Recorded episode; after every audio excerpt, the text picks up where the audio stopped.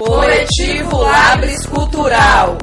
Quando eu li pela primeira vez aquele texto da heterossexualidade compulsória da Ariane Witt, talvez na segunda, terceira também, então eu fiquei muito revoltada quando eu... porque aí você consegue realmente colocar, é, ver isso de forma mais consciente e que, nossa, realmente foi exatamente isso que aconteceu comigo. Sempre que eu leio esse texto, eu sempre penso muito voltado para isso, para arte, para mídia, para mídia hegemônica e arte hegemônica também, que nunca nos coloca. E quando nos coloca, é de uma maneira que não é a gente realmente. Então não nos coloca de qualquer jeito. Eu sei que eu, assim, bom, agora eu tô me colocando, eu tenho força para me colocar, eu tenho essa condição e, e é o que eu quero.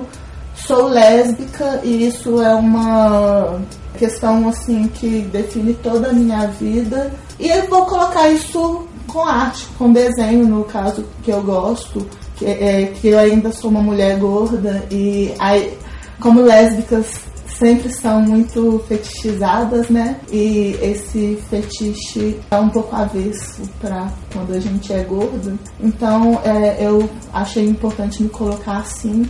E o coletivo, que eu acho que assim, foi algo muito importante